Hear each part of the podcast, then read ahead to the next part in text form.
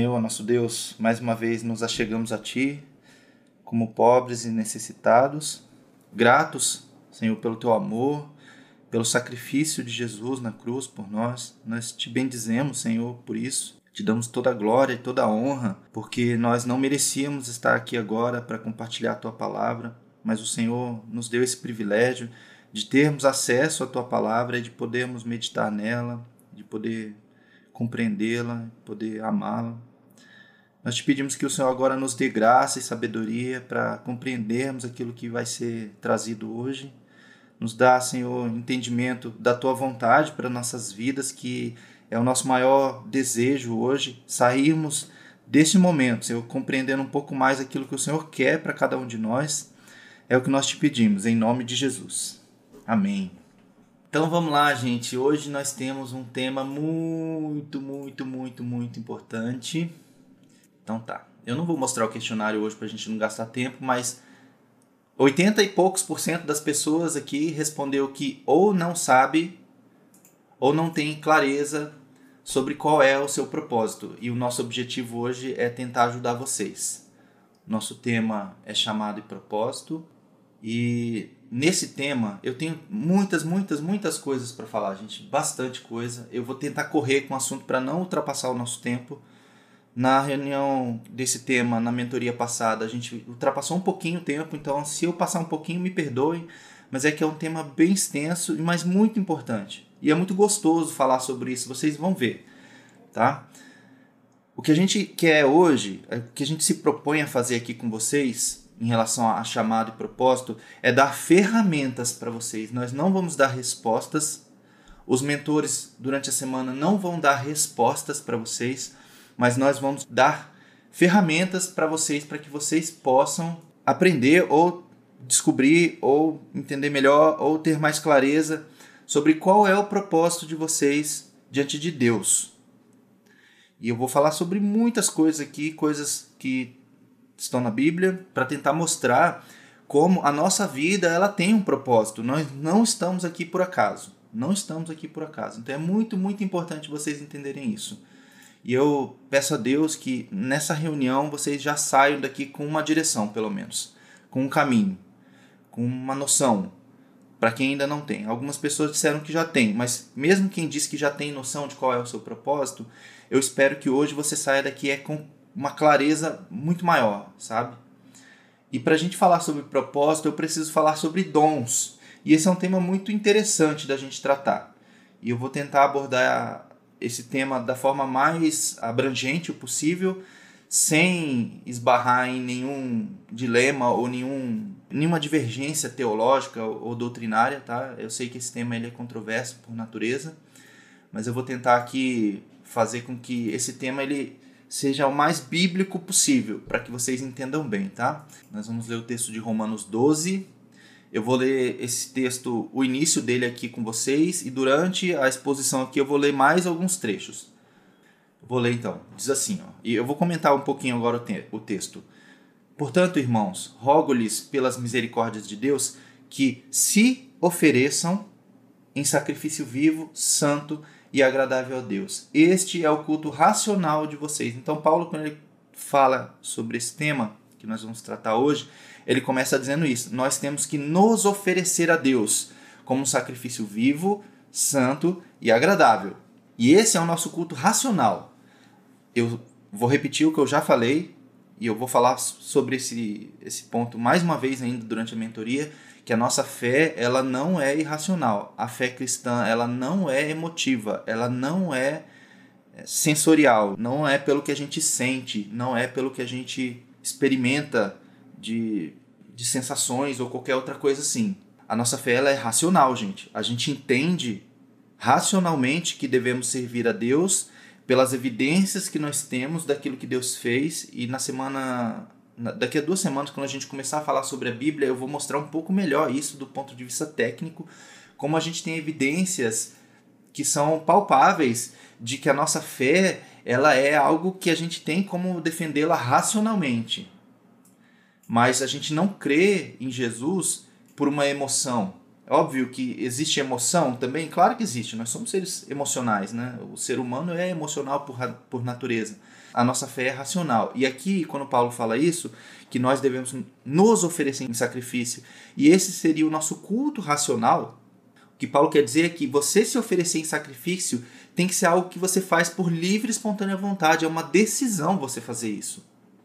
Não é uma coisa que você faz por causa de um movimento que está todo mundo fazendo. Todo mundo está fazendo isso, então eu também vou fazer. Não, não é por causa disso que a gente se oferece em sacrifício. Então, o nosso culto ele é racional. E aí ele continua dizendo assim, ó, não se amoldem ao padrão deste mundo. E aí a gente tem que tomar cuidado com as referências mundanas que nós temos quando a gente trata esse tema, o tema de propósito. Porque você vai ver muita gente falando sobre propósito, não só no meio cristão, no meio místico, esotérico e em muitas outras vertentes filosóficas, as pessoas vão falar sobre propósito, para que eu estou aqui. E aí, obviamente, de acordo com a crença de cada um, isso vai se alterar. Eu não vou entrar nesse mérito aqui, porque senão a gente passaria a reunião inteira discutindo essa questão filosófica. No entanto, ninguém, ninguém consegue dar uma resposta tão certa, tão assim sólida a respeito de propósito quanto nós que temos ah, o cristianismo como fé. E eu vou tentar mostrar isso para vocês aqui hoje também. Mas os filósofos, de forma geral, eles não têm resposta para essa pergunta. E é a grande pergunta da humanidade: por que estamos aqui? Eu não sei se vocês já se fizeram essa pergunta, mas é uma boa pergunta. Por que a gente está aqui? Por que as coisas são assim? E tem um propósito para tudo. E só mais um comentário sobre essa questão dos padrões mundanos é que hoje se prega muito ou se ensina muito sobre autoconhecimento. E autoconhecimento não é ruim. Eu quero já falar isso logo no início.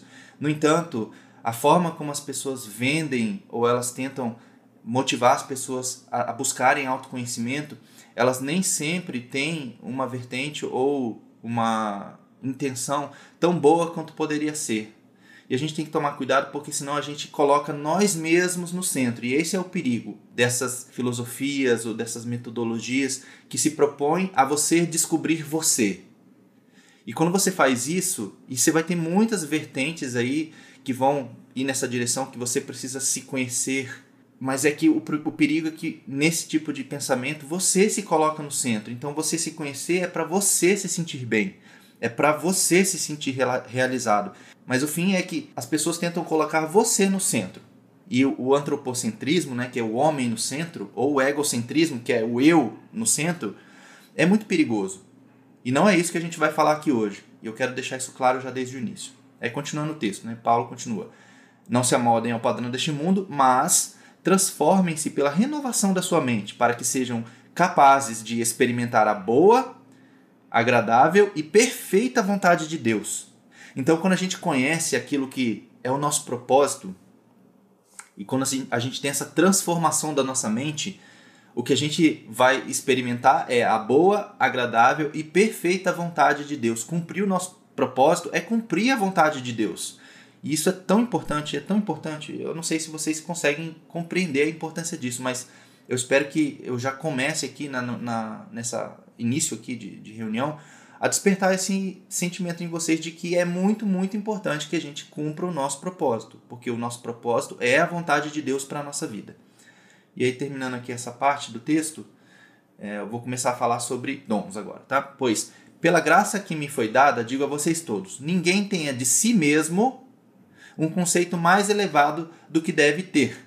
Então, Paulo está falando: não coloque você no centro. Você não é tão bom assim quanto você acha que é. Você não é tão importante assim quanto você acha que é. Não se coloque no centro. Mas, pelo contrário, tenha um conceito equilibrado, de acordo com a medida de fé que Deus concedeu. Então, essa questão do autoconhecimento e de a gente compreender o nosso propósito, o nosso chamado, tem que ter um objetivo, que não é a gente se engrandecer. A gente deve ter um conceito equilibrado, obviamente a gente também não deve se desvalorizar. Nós temos um valor como pessoas, Deus nos equipou para cumprirmos uma missão, então Deus nos deu algumas coisas que nós temos que valorizar, mas a gente também não pode se achar melhor do que os outros por causa disso. E aí, continuando aqui o texto. Assim como cada um de nós tem um corpo com muitos membros, e esses membros não exercem todos a mesma função, assim também em Cristo, nós, que somos muitos, formamos um corpo e cada membro está ligado a todos os outros. E aí a gente começa a falar sobre esse assunto de chamado, propósito, especificamente dons, com esse panorama. Que nós fazemos parte de um corpo. E assim como dentro de um corpo, cada parte do corpo tem uma função ou um propósito, nós também temos. Então essa, essa metáfora que Paulo usa sobre o corpo, ele vai, ele vai usar essa metáfora também em 1 Coríntios 12, que é onde ele fala sobre dons espirituais. E é muito importante a gente entender que a analogia com o corpo humano é muito importante, porque um corpo precisa de todos os seus membros para funcionar na sua plenitude. E nós, como partes do corpo de Cristo, assim como cada parte do nosso corpo tem uma função, nós, dentro do corpo de Cristo, também temos. Então, todos nós temos um propósito. E aí, para explicar um pouco melhor isso, tem esse texto aqui que é muito interessante. A gente começa falando sobre Deus nos formou. Quem nos formou foi Deus. E aí o texto do, do, o texto do Salmo 139 é muito bom para a gente entender isso. Esse salmo é muito bonito, vale a pena ler ele todo, mas eu vou ler só esse trecho aqui. Ó. Davi dizendo: Tu criaste o íntimo do meu ser e me teceste no ventre da minha mãe. Eu te louvo porque me fizeste de modo especial e admirável. Tuas obras são maravilhosas, disso tenho plena certeza. Meus ossos não estavam escondidos de ti quando em secreto fui formado e entretecido como nas profundezas da terra. Os teus olhos viram o meu embrião. Todos os dias determinados para mim foram escritos no teu livro antes de qualquer deles existir. Então aqui tem uma coisa muito, muito, muito importante. Na verdade, várias, né? Mas eu vou destacar duas coisas, na verdade, aqui. Davi louva a Deus porque ele foi feito de modo especial e admirável. Você também. Você também foi feito de forma especial e admirável. Não só porque a, a própria formação do ser humano no ventre materno é uma coisa fantástica, né? Como que pode, né? De um embrião virar um ser humano completo, né? E quem já tem filho e acompanhou a gestação e vai vendo né, nos exames, a, os ultrassons, a criança se formando. É, é, incrível, gente, como que pode? A gente que sabe né, como é que é a concepção da vida, é tão complexo e é tão maravilhoso isso que é assim. Eu, tenho dificuldade de, de entender quem não crê em Deus e acredita que isso tudo é por acaso, sabe? Eu teria muita dificuldade para ser ateu. Porque quando você olha essas coisas, você, você pensa assim, cara, não pode ser um acaso, um acidente da natureza, sabe? É, é uma coisa tão fantástica que é impossível a gente não se admirar. Mas não é só por causa disso que Davi fala isso, porque Davi não conhecia esse processo da formação de um ser humano no ventre materno. Eles não tinham microscópio, biologia, como a gente tem hoje, enfim, uma série de recursos que hoje a gente tem para entender melhor esse processo. O que Davi estava dizendo é que a forma como Deus faz cada um é especial, porque cada pessoa é diferente. E eu vou falar muito sobre isso hoje, porque nós precisamos entender que do jeito que somos, é bom. O jeito que Deus nos fez é bom.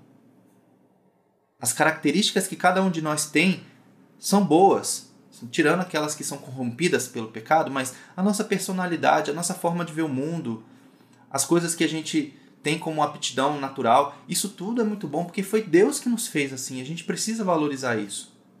E aí Davi também fala que todos os dias dele estavam determinados e tinham sido escritos num livro antes de qualquer um deles existir. Existe um livro sobre a sua vida, sobre a minha e sobre a vida de cada uma das pessoas deste mundo. E nesse livro está escrita a nossa história, aquilo que Deus ele projetou para cada um de nós. Se nós vamos cumprir aquilo que estava previsto para nós nesse livro, é outra história. Nós temos livre-arbítrio, nós podemos andar numa direção totalmente contrária à vontade de Deus. No entanto, lá no final, se você ler o livro de Apocalipse, lá no livro, de, bem no finalzinho do livro de Apocalipse, se não me engano, no capítulo 21, que o, o escritor João ele fala que ele viu os livros sendo abertos e o livro da vida. Então, são livros e o livro da vida. O livro da vida é quem foi salvo, quem vai herdar a vida eterna, tá lá. Agora, os, os livros que João menciona eram livros da vida das pessoas, que onde ia ser feito a comparação, digamos assim, a prestação de contas. Vamos ver se você viveu conforme você deveria ter vivido. Pelo menos é como eu entendo, tá? Vocês podem entender diferente, depois leiam lá. Mas é muito claro, e nesse texto que a gente leu aqui, deixa muito claro que existe um livro sobre a nossa vida. E nesse livro está escrito o nosso propósito. Isso também é muito claro nesse texto aqui de Jeremias 1, o verso 5, diz assim, ó, antes de formá-lo no ventre, eu o escolhi. Antes de você nascer, eu o separei e designei profeta às nações. Isso é Deus falando diretamente com Jeremias. Jeremias recebeu o chamado para ser profeta. E aí ele ficou assim: Senhor, eu sou muito jovem ainda. Eu não consigo. E aí Deus vai lá e fala para ele: Não fale que você é muito novo. Porque antes de formá-lo no ventre eu escolhi e designei profeta às nações. Deus, inclusive, deu qual era a abrangência do chamado de Jeremias. Então, nós temos um chamado que Deus escolheu para nós antes de nós nascermos. Todos nós, antes de nascermos, já tínhamos um livro escrito com, inclusive, nosso propósito, nosso chamado. Continuando aqui. Para que que Deus nos fez? Aí tem vários textos aqui, a gente poderia ler muitos textos, mas eu separei esses três aqui, ó. O texto de Efésios 2, ele é muito conhecido, verso 8 e 9, eu já falei várias vezes, né, que é o começo desse trecho que está aqui na tela, mas a gente esquece do verso 10. Então eu vou ler o verso 8, 9 e 10 aqui, tá? Porque pela graça vocês são salvos mediante a fé. Isso não vem de vocês, é dom de Deus, não de obras, para que ninguém se glorie.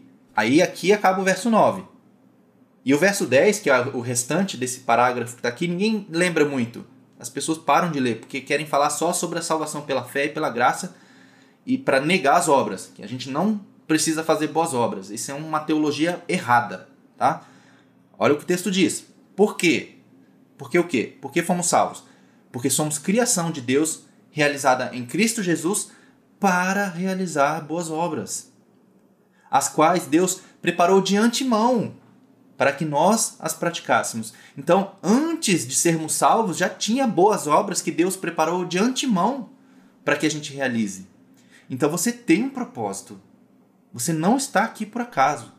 Se Deus te resgatou das trevas e você está aqui hoje, é porque você precisa fazer algo. Tem algo que Deus espera que você faça. Você tem um propósito. Jesus, lá em João 15, 8, diz o seguinte: Meu Pai é glorificado pelo fato de vocês darem muito fruto, e assim serão meus discípulos. Qual que é uma das características de um discípulo de Jesus? Tem um montão, a gente já falou sobre várias durante esses primeiros meses aí de mentoria. E tem mais um aqui, que é o fato de vocês darem muito fruto. Não é pouco fruto, é muito fruto. A gente vai falar mais sobre isso no final da mentoria mas eu já quero aqui deixar isso aqui para vocês refletirem. E foi isso uma das coisas que me fez pensar muito na minha vida, no momento onde eu estava nessa busca por propósito. Eu vou contar um pouco essa história hoje, mas vou falar mais sobre isso semana que vem. Mas em algum momento eu comecei a refletir sobre fruto. E eu comecei a me perguntar: que fruto que eu tenho para mostrar para Deus? O que, que eu tenho na minha mão que eu poderia apresentar para Deus? Senhor, está aqui o fruto que eu quero devolver para o Senhor. Porque o Senhor é digno do, do meu trabalho, do meu fruto. E o que, que eu tenho para apresentar? E eu comecei a ficar muito preocupado, porque eu comecei a ver que eu, pelo menos na minha visão, eu não tinha muito o que oferecer para Deus. E Deus já me deu tanta coisa, já me proporcionou tantas coisas boas, dificuldades, passando por muitas também, mas muitas coisas boas, assim, coisas que Deus não precisava ter me dado, não só de coisas materiais, mas de experiências de vida e família e uma série de outras coisas, né? E eu fiquei pensando assim, Senhor, o que, que eu tenho para oferecer?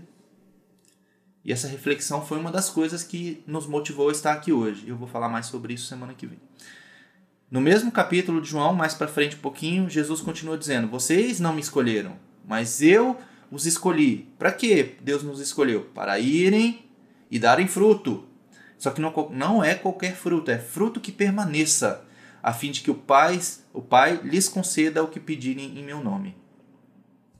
Então, às vezes, a gente quer que Deus nos dê unção, nos dê poder, nos dê, nos dê um monte de coisa, mas não é para isso que serve a unção, o poder.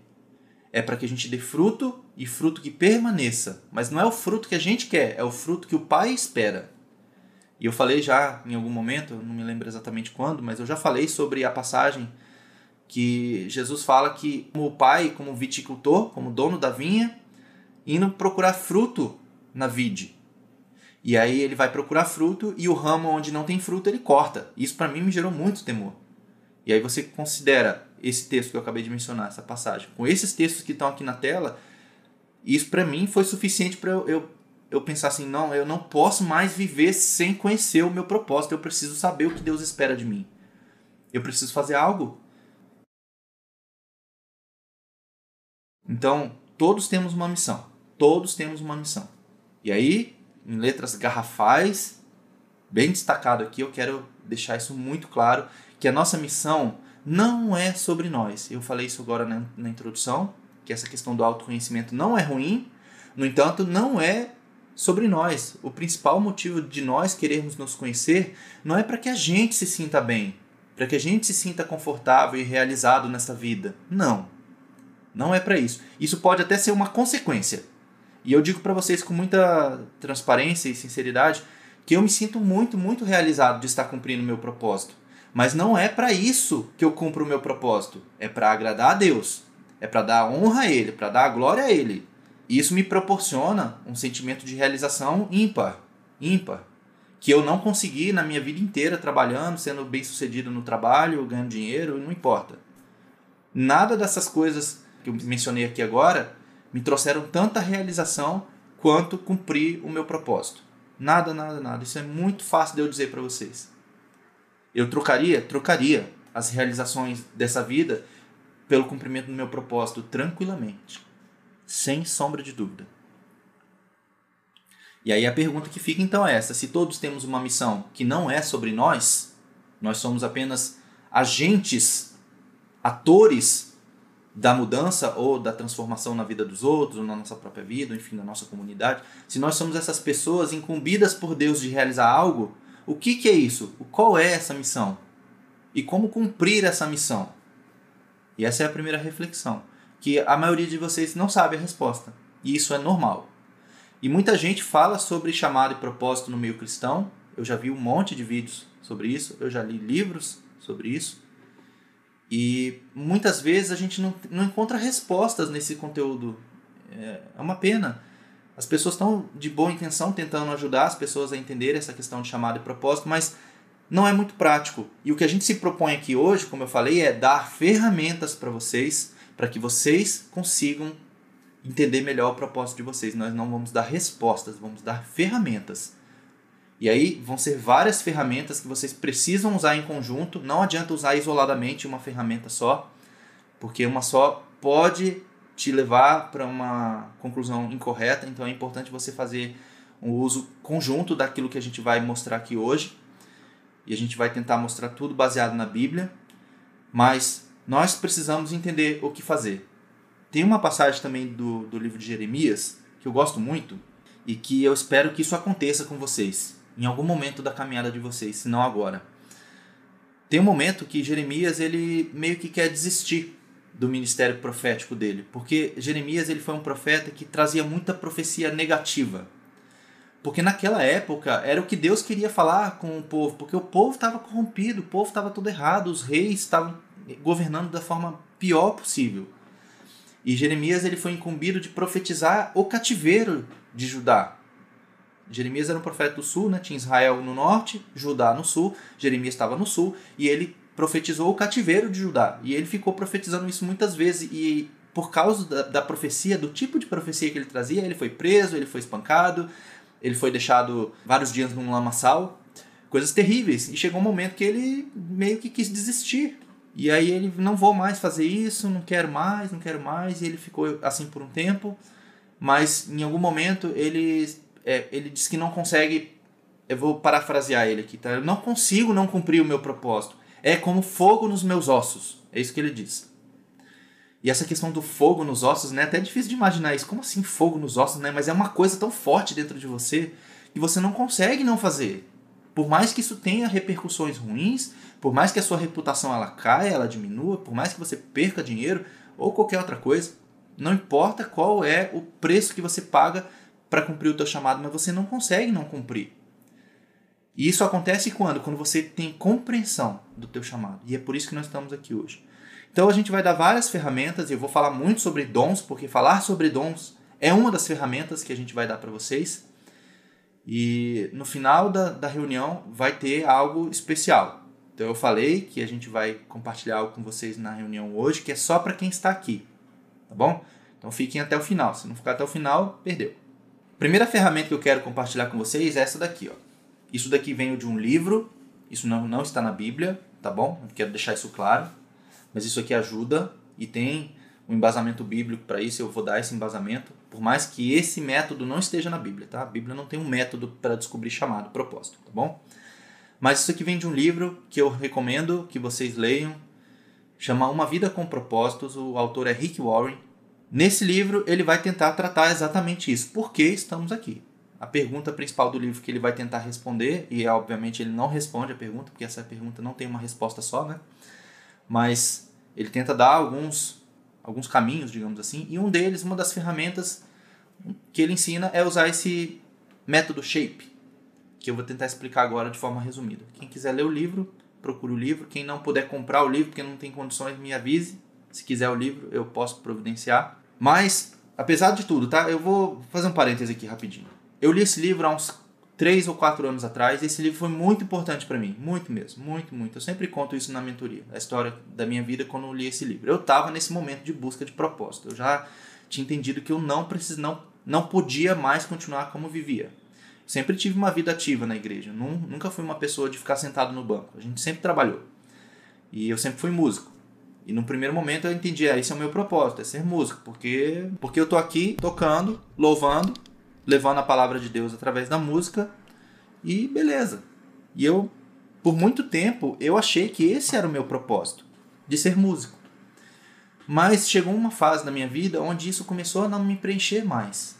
E eu fazia ainda meu trabalho, toco ainda na igreja, mas não é isso aquilo que é o meu o final do roteiro da minha vida, digamos assim. Isso foi uma parte. E aí eu já estava nesse momento de querer entender qual que é o meu propósito, Senhor, eu não posso mais viver sem saber o meu propósito. E aí esse livro apareceu na minha vida. A minha irmã me indicou esse livro, ela estava lendo. E ela falou: "Leia, vamos ler juntos". E aí nós lemos juntos.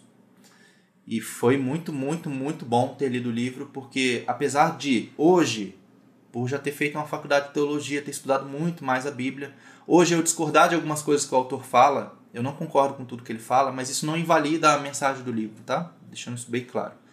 Tem muitas coisas que eu digo para as pessoas assim, leia com cuidado. Mas a mensagem principal do livro é muito boa e ela me ajudou a entender muito essa questão de, de chamado e propósito, da importância disso. Então, só fazendo uma propaganda do livro, mas com essa certa cautela aqui que eu quero indicar para vocês, leiam o livro, leiam com a Bíblia do lado, se forem ler, compartilhem com alguém a leitura, é sempre bom, tá, para vocês discutirem mas é um livro que eu recomendo. E no livro ele traz esse método shape. Shape é uma, é uma palavra em inglês que o significado dela é forma. Então, qual é a forma de um objeto? Qual é o shape de um objeto? Quem trabalha com educação física sabe bem como é esse negócio do shape, que é aquela forma física legal e tudo mais. Shape são cinco letras, e cada letra tem um significado. Então, a primeira letra é o S, que em inglês é spiritual gifts, que é dons espirituais, que aí é o tema que a gente vai tratar hoje. Então ele vai falar sobre isso, como isso é importante para você descobrir o teu chamado. E a gente vai falar sobre isso. Eu vou passar rapidamente pelas outras letras para explicar, mas o H é heart, que é coração em inglês. Isso tem a ver com suas paixões, os seus desejos, aquilo que é interesse seu. Eu já vou explicar como é que usa isso tudo, tá? Eu só estou explicando aqui as, as letras e vou explicar como que usa. O é abilities, aquilo que você tem como habilidades, aquelas coisas que você faz bem naturalmente, dons, que a gente diz assim, ah, essa pessoa tem dom para isso, tem talento para isso. Então, o A é nesse sentido. O P é de personality, que é a nossa personalidade, a forma como você se comporta, se você é introvertido, extrovertido, se fala muito, se fala pouco, ou, ou qualquer outro caráter ou traço de personalidade tem a ver também com o teu propósito. E as experiências que você viveu na sua vida também tem a ver com o seu propósito. Como é que você pega tudo isso e usa para entender melhor o teu propósito? Você vai fazer uma análise conjunta de todas essas coisas. Por exemplo, a gente vai falar sobre dons. Aí você vai entender isso melhor hoje. Então, você vai fazer em conjunto com, com essa abordagem dos dons uma avaliação de quais são os meus interesses reais. Porque o teu dom vai ter a ver com o teu interesse, que vai ter a ver com as tuas habilidades, com a sua personalidade, com as suas experiências. Tudo isso é um conjunto de coisas que vai te ajudar a entender qual que é o teu chamado, tá? Não vou antecipar aqui a parte dos dons porque eu quero falar isso em detalhes, mas você vai tentar entender aquilo que te interessa, aquela coisa que te move muito. Provavelmente tem a ver com o teu dom. Não estou falando de coisas de prazer, tá? De lazer ou qualquer coisa, qualquer coisa assim. Estou falando de coisas de atividades produtivas que podem até te dar prazer, não tem problema. Mas normalmente é, aquelas coisas que a gente tem interesse ou paixão por fazer, em realizar, em construir, são coisas que provavelmente têm ligação com o teu chamado. As suas habilidades natas, aquelas coisas que você faz bem naturalmente, que provavelmente têm relação com seus interesses, isso provavelmente também tem ligação com o teu chamado. A sua personalidade provavelmente tem ligação com o teu chamado. E as tuas experiências pessoais, aquilo que você já viveu, as coisas que você já vivenciou, provavelmente tem lições de vida que têm a ver com o teu chamado. Então é uma análise conjunta. Como eu falei, as ferramentas não podem ser usadas isoladamente. Não adianta eu pegar só uma das letras aqui e vou ver só qual que é o meu interesse, minha paixão, meu maior desejo e isso é o meu propósito. Não. Você vai ter que fazer análise em conjunto. Tá bom? Então, o shape é algo que vocês vão usar em conjunto com a partir dos dons, que é o que a gente vai falar muito, muito agora, tá bom? E aí eu vou precisar contextualizar bastante essa questão de dons para que vocês entendam definitivamente o que, que a Bíblia fala sobre dons. E por que, que eu tenho que falar isso? Porque existe uma divergência a respeito de dons espirituais. Existem as pessoas que são da linha cessacionista, que dizem que os dons espirituais cessaram com os apóstolos. Os dons, quais dons? Os dons carismáticos, que estão lá em 1 Coríntios 11, 12, 13, 14. E tem a linha que acredita que isso ainda está valendo, que são, é a linha pentecostal, normalmente, ou os, os continuistas que a gente fala, tá? dentro do termo teológico. Então, como existe uma divergência, não existe consenso nesse tema, eu vou tentar ser o mais neutro possível aqui. Então, eu vou falar o que a Bíblia fala sobre dons. Tudo bem? Então, eu vou voltar para o texto de Romanos 12, que aqui tem uma parte da nossa exposição que está no texto de Romanos 12, que a gente não leu ainda. Eu li até aqui, né? Assim como cada um de nós tem um corpo com muitos membros, e esses membros não exercem todos a mesma função, assim também em Cristo nós que somos muitos, formamos um corpo, e cada membro está ligado a todos os outros. Aí continua no verso 6 agora, dizendo assim: temos diferentes dons. E a palavra grega para dons aqui é carisma, de acordo com a graça que nos foi dada. Eu vou precisar explicar isso aqui melhor. Eu vou abrir esse link que está na tela e eu vou mostrar para vocês por que, que é importante ver a palavra grega. É, tá em inglês a tela, não se preocupem, tá? Eu vou explicar aqui, não se preocupem pelo fato de estar tá em inglês. Mas por que, que é importante ir na, na língua grega nesse caso? Porque a palavra dom em português, a gente tem várias, vários sinônimos para essa palavra. Por exemplo, dom pode ser uma dádiva, um presente. Pode ser também a questão da é, uma dádiva divina, uma graça concedida por Deus. Pode ser também o uso do dom, da palavra dom, como habilidade. Então, tem vários significados para essa palavra. Então, se a gente lê em português, a gente não consegue compreender o significado que o autor tinha quando escreveu a palavra dom. Então, Paulo, quando escreveu esse texto de Romanos, ele usou a palavra carisma. E no grego você tem pelo menos duas palavras que têm essa conotação de dom. Você tem carisma e você tem doreia. São duas palavras gregas, tá? Doreia é a palavra dom, mas no sentido de dar um presente, Inclusive, ele usa essa palavra para falar do salário dos soldados em alguns casos, que é como se fosse um dom. Então, é algo que você faz porque você merece. E não é essa palavra que Paulo usou aqui. Paulo usou a palavra carisma. Então, ele foi muito intencional. Se a gente fosse escrever em português esse texto, a gente teria, na verdade, como está traduzido, né, a gente teria um problema de talvez interpretar errado. Porque você vai ver a palavra dom em português muitas vezes na Bíblia mas nem sempre a palavra dom está falando de dom espiritual, que é o, a conotação que Paulo deu para essa palavra específica. Tá? Então, só para vocês entenderem como é que funciona isso aqui, sem querer ser muito técnico e vamos passar rápido por isso, a palavra carisma, ela está aqui. Ó. Na verdade, é a palavra carismata nesse, te nesse texto aqui, que em inglês é a palavra gifts. Gifts em inglês é presente ou dom também. Tá? Em inglês tem o mesmo problema do português, nesse caso, para essa palavra específica. Então, quem estuda a Bíblia em inglês teria que ir no grego também para entender exatamente o que Paulo está dizendo. Só que quando você entra aqui, isso aqui é o léxico de Strong. Strong é um estudioso da Bíblia e do grego, e ele fez todas ele fez um léxico, né, que é o significado das palavras, o sentido de todas as palavras em grego e em hebraico. Isso aqui é fantástico, tá, gente? Então, quando você clica na palavra, ele vai te dizer que qual que é a palavra original, ele vai mostrar onde que essa palavra foi citada, quantas vezes ela foi citada e assim por diante. Então, essa palavra aqui, ela foi citada 17 vezes, que é esse termo aqui, ó, o termo 5486 do léxico de Strong, que é a palavra carisma. Tá? E aí ele tem aqui o significado, pronúncia, um monte de coisa e o léxico, que é o que, que significa essa palavra, em que contexto que ela foi usada e por aí vai, tá? Mas quando a gente vê o sentido da palavra carisma, eu vou traduzir isso que está aqui. É o empoderamento divino a um crente para compartilhar Deus ou a obra de Deus com outros. Então ele deixa muito claro que a palavra carisma é um empoderamento divino, é algo espiritual, não é algo de presente físico ou uma habilidade necessariamente. É algo que vem de Deus. Então é muito importante a gente entender, porque Paulo usou essa palavra muito especificamente, ela só foi usada 17 vezes na Bíblia. Então toda vez que essa palavra é usada, ela tem essa conotação de ser algo que vem de Deus. E isso é importante a gente entender, tá bom? Talvez para alguns isso seja mais tranquilo de entender, para outros nem tanto, mas eu queria que vocês entendessem porque a palavra carisma é o objeto do nosso estudo hoje. A gente vai estudar essa palavra porque quando a gente entende quais são esses dons ou esses carismas de Deus, a gente começa a entender melhor o nosso chamado. Vocês já vão compreender isso. Tá? Então aqui tem alguns comentários né, sobre a palavra carisma.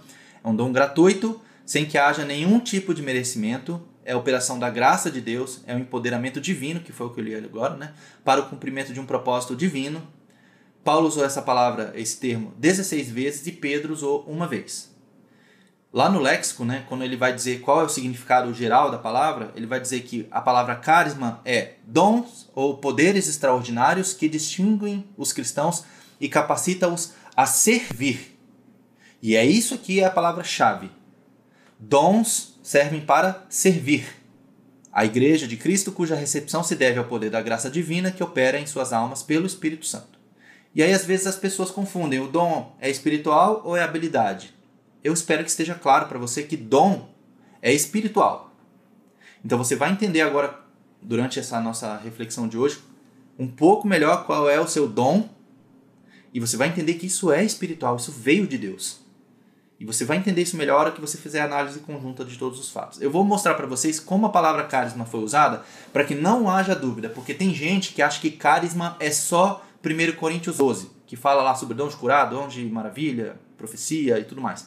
Eu vou falar sobre isso aqui rapidinho.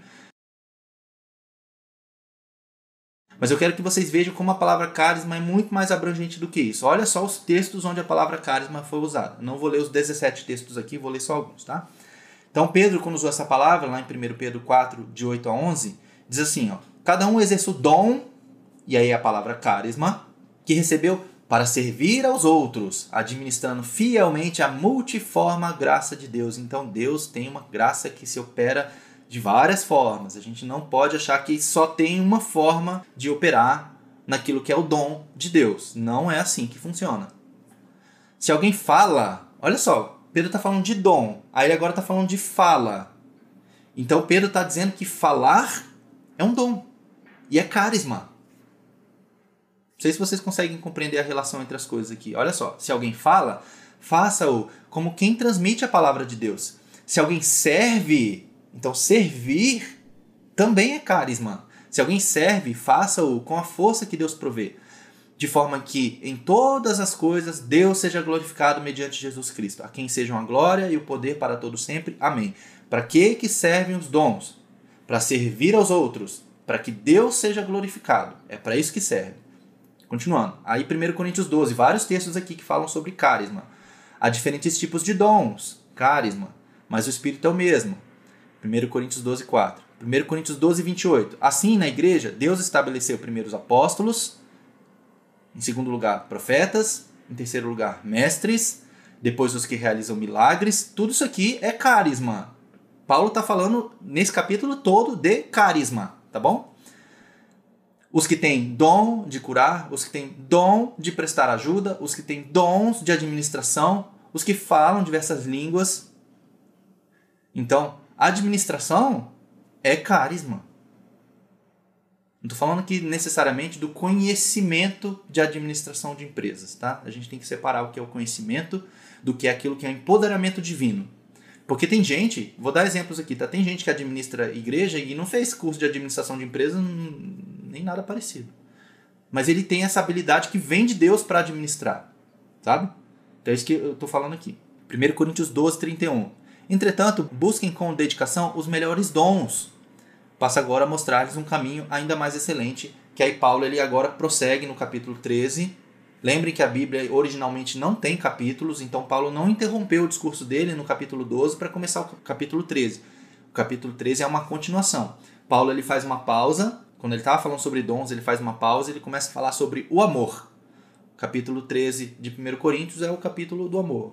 Ainda que eu falasse a língua dos homens e dos anjos, ainda que eu tivesse todo o conhecimento, se eu não tiver amor, eu seria como um sino que retine, ou um símbolo que é um prato, né? Aqueles pratos de bateria, sabe? É um símbolo. Ou seja, eu seria só um barulho. Sim, não adianta eu fazer qualquer coisa que seja, porque Paulo está falando sobre dons. Não adianta eu exercer os meus dons se não for pelo amor, pelo serviço aos outros, pelo amor a Deus. É isso que ele está dizendo no capítulo 13. Tá bom? Aí no capítulo 14 ele continua falando aí especificamente sobre o dom de profecia, o dom de línguas, e assim por diante. 1 Timóteo 4,14. Paulo também usa a palavra carisma aqui. Ó. Ele diz para Timóteo: Não seja negligente para com o dom que você recebeu, o qual foi lhe dado mediante profecia com a imposição de mãos do presbitério. E aí, mais um texto para Timóteo aqui, 2 Timóteo 1,6. Por essa razão, venho lembrar-lhe que reavive o dom de Deus que está em você pela imposição das minhas mãos. Só um comentário rápido aqui. Timóteo, ele ele foi incumbido por Paulo para pastorear a igreja de Éfeso. E Timóteo era novo, tem toda uma história de Timóteo, eu não vou falar sobre Timóteo aqui hoje. Mas o texto que a gente leu aqui dá a entender que Timóteo ele estava desanimado. Ele estava desistindo, talvez, do ministério dele, porque era muito difícil para ele ser o pastor da igreja, sendo que ele era mais novo do que os outros anciãos ali. E ele provavelmente tinha algumas, vou dizer que são retaliações, mas existia alguma oposição pelo fato dele ser mais novo. E Paulo ele vai em algum momento nas cartas dele falar: não deixe que ninguém te é, desvalorize por, pelo fato de você ser novo, porque você tem um dom que foi dado por Deus para você fazer isso. E aí Paulo dá vários conselhos para Timóteo. É bem legal a relação de Paulo com Timóteo, né, como se fosse um filho. E ele dá vários conselhos ministeriais ali para Timóteo e é bem legal da gente ver. Mas o que eu quero dizer aqui é que o dom, o carisma de Deus na nossa vida, ele pode ser negligenciado e ele pode estar morto. Porque veja os textos. Paulo diz para Timóteo: não negligencie. E depois Paulo diz: reavive. Em inglês, aqui a palavra reavive é, é como se fosse no sentido de reacender. Deve ter alguma tradução em português que está escrito reacenda o dom. Ou seja, o dom que Deus nos deu, ele pode estar ali no estado de dormência, porque a gente está negligenciando, porque a gente não quer cumprir o nosso chamado. Só que a gente precisa lembrar que nós vamos prestar contas a Deus. Todos prestaremos contas a Deus. Isso é assunto do final da mentoria, mas nós precisamos entender que o dom que Deus nos deu é para nós usarmos, não é para a gente pegar e sentar em cima dele. Então você precisa entender qual é o seu dom, qual é o seu chamado, para que você possa cumpri-lo para que você traga glória para Deus, para que você sirva as pessoas. Continuando aqui, é, Romanos 11, 29 diz: Pois os dons e o chamado de Deus são irrevogáveis. Deus não vai tirar de você o chamado que ele tem para você. Ele pode até dar para outro. E eu vou falar isso em algum momento, tá? Se você não cumprir o seu chamado, os planos de Deus não vão ser frustrados. Deus vai dar para outro fazer. Mas aquilo que ele esperava de você, você vai prestar conta. E aí o texto de Romanos 12, de 4 a 6, que é o que a gente falou aqui, né? no final diz temos todos é, diferentes dons de acordo com a graça que nos foi dada. O dom vem de Deus e é pela graça, não é nada que a gente mereça. E aí, um, alguns detalhes aqui sobre dons, tá? Dons sempre tem a ver com o corpo. E Paulo faz essa analogia com o corpo de forma muito, muito proveitosa, eu diria. E aí alguns comentários aqui. Não há um dom melhor do que o outro. Cada um tem uma função no corpo. Eu não vou ler esses textos todos que estão na tela aqui, depois quem quiser pode ler, mas os textos aqui falam sobre o que está escrito, né? Paulo ele vai dizer assim, que não adianta você achar que você é melhor que o outro. Aí ele fala assim, se a mão disser para o pé, eu não preciso de vocês, ou se o olho disser para a cabeça, eu não preciso de você, que, que harmonia que há nisso, né? Não tem como um corpo sobreviver dessa forma. Então todos temos dons, tá aqui no final, né? Todos temos dons. Todos temos um chamado, todos temos um propósito. Deus nos equipou para cumprir a nossa missão. Mas não tem uma missão melhor do que outra, não tem dom melhor do que outro. Tá? Isso é muito importante vocês compreenderem também. Existe uma tendência muito maior de valorização dos dons de manifestação ou os dons carismáticos. Quais são? O dom de cura, profecia, o dom de línguas, esses dons que a gente consegue ver. Esses têm uma tendência de serem muito mais valorizados, principalmente no meio pentecostal que alguns vão dizer que você só é, o sinal do novo nascimento na sua vida é você falar em línguas, por exemplo. Mas isso não é bíblico, porque o ladrão na cruz foi para o céu sem falar em línguas. Então, eu acho que a gente precisa ter uma visão equilibrada disso. Isso pode sim ser um sinal? Pode. Mas esse é o sinal? Não. É um sinal. Tá? Então, acho que precisa ter cuidado com os extremos, né? Da gente achar que é só de um lado ou é só de outro, né? Todos os dons foram dados para o serviço e para dar destaque a Deus. Eu já falei isso aqui, mas o texto que embasa isso aqui é 1 Coríntios 14, 26. Ninguém tem todos os dons, só Jesus se manifestou em todos os dons. Se você procurar a lista de dons, todos eles, tá? Todos. São seis listas de dons na Bíblia. Eu não vou falar sobre todos aqui, mas se vocês quiserem pesquisar, tem seis listas de dons mencionadas na Bíblia. A gente vai falar duas aqui só. Mas só Jesus tinha todos. E se você procurar os dons em Jesus, você acha todos. Jesus ele andou na terra como homem mais pleno do Espírito Santo, cheio até a tampa, assim, até onde era possível, transbordando para todo lado. Então, ele era Deus e ele se manifestava como Deus, né? Então ele era completo. Nós precisamos um dos outros, por isso que ninguém tem todos os dons. E aqui eu vou fazer um outro parêntese outro tema controverso, mas eu preciso falar sobre isso, sobre os desigrejados, pessoas que não vão em igreja nenhuma.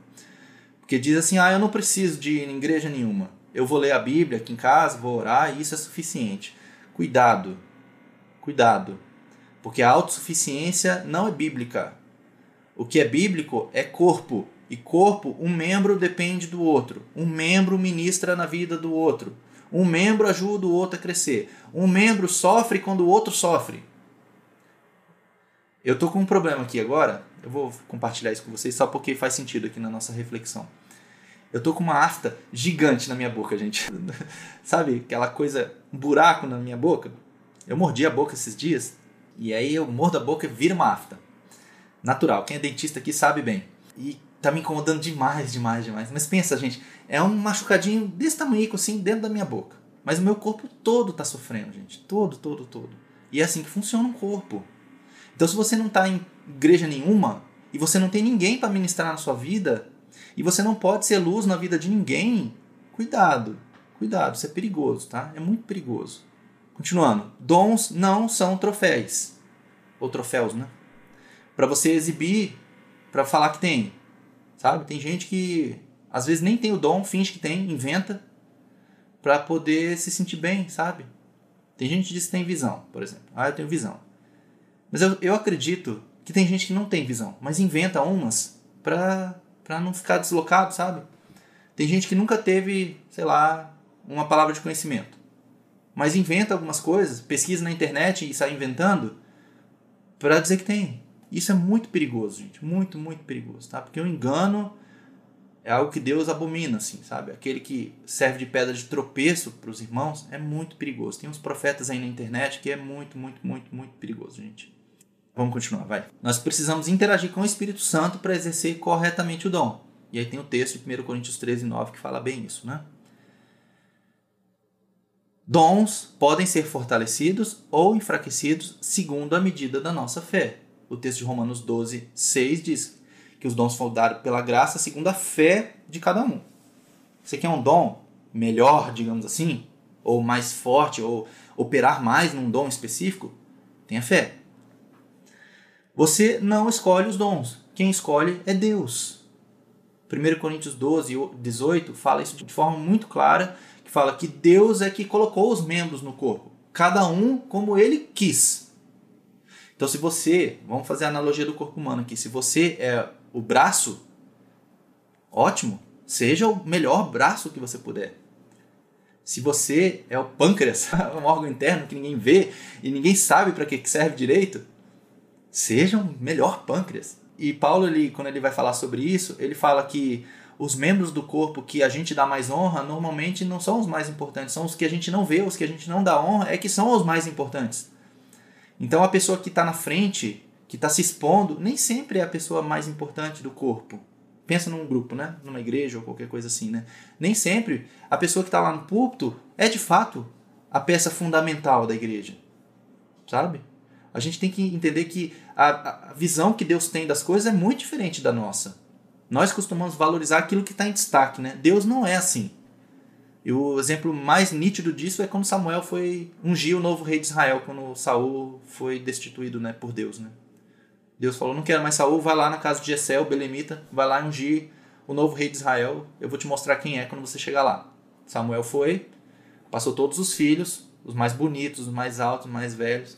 O primeiro, né, na verdade, né, quando chegou o primeiro, Eliabe, se eu não me engano, mas quando chegou o primeiro filho de Jessé, ele era bonito, alto, não sei o que, né? Aí Samuel já pensou no coração dele: está diante de mim ungido do Senhor. E aí Deus já falou: não, não, não, não, não. Não é bem assim que funciona. Eu não olho como o homem vê. Eu olho para o coração. E no fim das contas, o mais improvável era aquele que Deus tinha escolhido. Então, a gente precisa entender que a nossa forma de valorizar as coisas é muito diferente da forma que Deus valoriza. A gente falou sobre jejum, e a gente falou no final da reunião passada, que a gente tem que aprender a oferecer para Deus aquilo que Ele quer, não o que a gente acha que Ele quer. E como é que eu sei o que Deus quer? Lendo a palavra, orando, buscando comunhão com Deus, intimidade com Ele. É assim que a gente descobre o que Deus quer de nós. E com relação a propósito e chamado, é exatamente igual. Por que, que a gente falou sobre oração e jejum antes de falar sobre isso aqui, gente? Porque não dá para vocês avançarem nesse assunto sobre propósito e chamado sem vocês terem intimidade com Deus. Vocês não vão conseguir entender. Vocês não vão. Assim, a maior probabilidade é que vocês se frustrem por não conseguir. Mas aí talvez seja um problema de vocês não terem feito a parte de vocês como poderiam ter feito no início. Mas isso é algo que eu estou dizendo aqui, não é uma afirmação bíblica nem nada, sabe? Mas a gente sabe que Deus ele revela os seus segredos àqueles a quem ele tem intimidade. E eu já falei várias vezes sobre isso, eu espero que isso esteja claro com vocês. E como é que a gente tem intimidade com Deus? É nos purificando, tirando o máximo que a gente puder de nós mesmos para que o Espírito venha sobre nós e tendo intimidade com Deus em oração. Jejum e oração, gente. Não tem mágica. E aí a última frase aqui é: todos temos dons. Todos temos dons. Não tem ninguém aqui que não tem dom. Porque tem gente que fica triste, né? Ah, eu nunca falei em línguas, eu nunca tive uma visão, eu nunca curei ninguém com minha oração, nunca aconteceu nada diferente, não tenho dom. Por isso que eu falo, existe uma tendência muito grande a valorizar os dons de manifestação ou os dons carismáticos. Mas não são só esses os dons. E eu já mostrei alguns aqui administração, fala, serviço. Isso é dom. E é isso que a gente vai mostrar para vocês agora aqui. Eu vou passar rapidamente por isso daqui, que são os dons de manifestação ou dons carismáticos, está lá em 1 Coríntios 12. Isso aqui é dom, é carisma. Se você ler lá no grego, vai falar carisma várias vezes, como eu já mostrei para vocês, né? Então só uma lista aqui, só para quem não sabe, saber. Essas categorias aqui são as categorias mais comumente citadas, tá? Não está escrito assim dons de revelação na Bíblia. É só uma forma didática da gente separar os dons. Mas a gente tem três dons de revelação, que a, a palavra da sabedoria. Cuidado, não é um dom de sabedoria. Eu já ouvi muitas pessoas dizendo assim: "Ah, o dom de sabedoria governa os outros dons". Isso não está na Bíblia em lugar nenhum. Porque não existe um dom de sabedoria, existe a palavra da sabedoria, que é diferente. Palavra do conhecimento. Tem gente que vai dizer que é o dom de ciência. Não, é a palavra do conhecimento que está escrito na Bíblia, ou a palavra da ciência. A ciência não como conhecimento racional, né? Mas o conhecimento daquelas coisas que estão ocultas ao olho do humano, ser humano, né? Aquela visão espiritual das coisas, né? E o discernimento de espíritos, que é justamente você separar aquilo que é de Deus e aquilo que não é de Deus. Que é do mundo espiritual. Provém do mundo espiritual, mas é de Deus ou não é? É o discernimento de espírito. Esses são os três dons de revelação. Dons de poder é o dom da fé, o dom de milagres e os dons de curar. Os dons da palavra é profecia, variedade de línguas e interpretação de línguas. Esses são os dons mencionados em 1 Coríntios 12. Se alguém tem dúvida do que eu falei, principalmente sobre o início aqui, leia na Bíblia. Porque a gente às vezes ouve falar e não vai lá na Bíblia para ler, para ver como está escrito, né? Eu vou ler, tá? Eu vou ler para vocês, só, só para não, não causar nenhum desconforto aqui. Pera aí. Está escrito assim, em 1 Coríntios 12. Há diferentes tipos de dons, mas o Espírito é o mesmo. Há diferentes tipos de ministérios, mas o Senhor é o mesmo. A cada um, porém, é dada a manifestação do Espírito visando o bem comum. Bem comum. Pelo Espírito, a um é dada a palavra da sabedoria, a outro a palavra de conhecimento, pelo mesmo Espírito, a outra fé, pelo mesmo Espírito, a outro dons de cura, pelo único Espírito, a outro poder para operar milagres, a outro profecia, a outro discernimento de espíritos, a outro variedade de línguas e ainda a outro interpretação de línguas. Todas essas coisas, porém, são realizadas pelo mesmo e único Espírito, e ele as distribui individualmente a cada um conforme quer. Então aqui é o texto, tá? Vamos prosseguir. Porque agora eu quero falar da lista de dons espirituais que ninguém conhece, ou pouca gente conhece, que é a lista de Romanos 12. É por isso que a gente está lendo Romanos 12. Então agora eu vou continuar o texto. A gente foi até o verso 6 e eu vou até o verso 8 agora, que diz assim, ó: Temos diferentes dons, de acordo com a graça que nos foi dada. Se alguém tem o dom de profetizar, e aqui a palavra dom é carisma, use-o na proporção da sua fé. Se o seu dom, que é a palavra carisma, é servir, sirva. Se é ensinar, ensine. Se é dar ânimo, que assim faça. Se é contribuir, que contribua generosamente. Se é exercer liderança, que a exerça com zelo. E se é mostrar misericórdia, que o faça com alegria. Então aqui tem sete dons espirituais também que está aqui na Bíblia. E eu confesso para vocês que eu não sabia. Eu descobri isso aqui por causa da mentoria. E aí eu estudei bastante sobre esse tema para poder trazer isso para vocês. Mas isso também é dom espiritual e às vezes a gente não sabe. Por não saber, a gente deixa de cumprir algo que Deus quer para nós, porque a gente fica preso nesses aqui. Mas esses aqui nem sempre se manifestam. Esses aqui, com frequência a gente vê porque são coisas que a gente consegue exercer no nosso dia a dia. Então, para cada um desses dons, profetizar, servir, ensinar, dar ânimo, a gente didaticamente, tá? E não é bíblico isso, não está escrito assim na Bíblia, só para deixar claro, mas didaticamente a gente atribui um nome à pessoa que opera em cada um desses dons. Então, por exemplo, a pessoa que opera no dom de profetizar é profeta. A pessoa que opera no dom de servir é servo. E assim por diante, tá? Essa lista de dons aqui a gente encontra com vários nomes. A gente encontra como dons redentivos, dons motivacionais ou dons vocacionais. Normalmente esses três nomes que aparecem. Tá? Qualquer uma dessas nomenclaturas é a mesma coisa. Tanto faz qual é o nome aqui. O importante é que esses aqui são dons que estão listados na Bíblia. Então a gente tem esses sete dons redentivos ou motivacionais. A gente costuma chamar de redentivo, tá? Mas tanto faz o nome. Então é o profeta, o servo, o mestre, o encorajador ou exortador, o doador, o líder e o misericordioso. Para cada um desses sete dons, a gente tem um material específico. A gente não vai falar sobre tudo aqui, não dá tempo, mas depois no final da mentoria aqui eu vou explicar para vocês como que vocês vão acessar o conteúdo de cada um desses dons, tá bom? Mas antes, só para vocês verem algumas coisas interessantes. São sete dons redentivos ou motivacionais. E o número 7 é um número muito interessante na Bíblia. Para quem já estudou a questão da, da numerologia bíblica, é bem interessante, porque o número 7 aparece em várias ocasiões, mas sempre com uma mesma conotação. O número 7 sempre aparece com um significado de uma obra completa, de algo perfeito. A gente diz que o 7 é a perfeição de Deus. Né? Aí você vai ter, por exemplo, as sete cores do arco-íris, as sete notas musicais, tem sete dias na semana. Aí você vai ver os sete espíritos de Deus lá em Isaías, você vai ver as sete trombetas, as sete igrejas do Apocalipse, as sete, os sete selos, as sete taças da ira de Deus, os sete objetos no, no tabernáculo. O número 7 está na Bíblia inteira, assim, gente. E sempre que tem o um número 7, é um ciclo completo. É uma obra completa. É um trabalho feito perfeitamente por Deus. Então aqui a gente entende que isso daqui fecha um ciclo também. E dentro de uma igreja bíblica, você com certeza você vai achar essas sete características nas pessoas. Com certeza, numa igreja bíblica você vai ter tudo isso daqui. Porque uma igreja bíblica é uma igreja onde Deus está operando e na operação de Deus sempre há a perfeição. Não no ser humano, tá, gente? naquilo que Deus faz. O ser humano vai errar o tempo todo. Igreja não existe perfeita. Toda igreja tem problemas. Mas uma igreja que é bíblica, você vai ver a manifestação desses sete dons com certeza.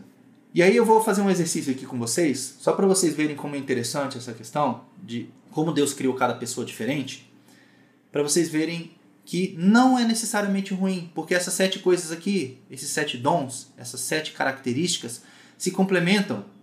Então eu vou pôr uma cena aqui na tela, e vocês têm 10 segundos para vocês pensarem a respeito dela.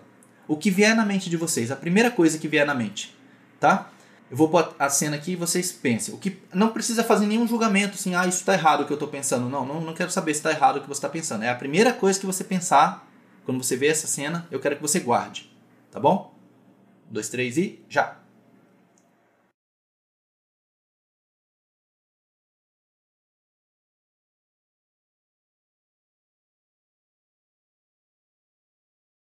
Vamos ver o que vocês pensaram quando vocês viram isso. Eu vou dar um exemplo só para facilitar para vocês. Talvez alguém tenha pensado assim: será que machucou muita gente nesse acidente? É uma coisa que pode ter vindo à mente de vocês.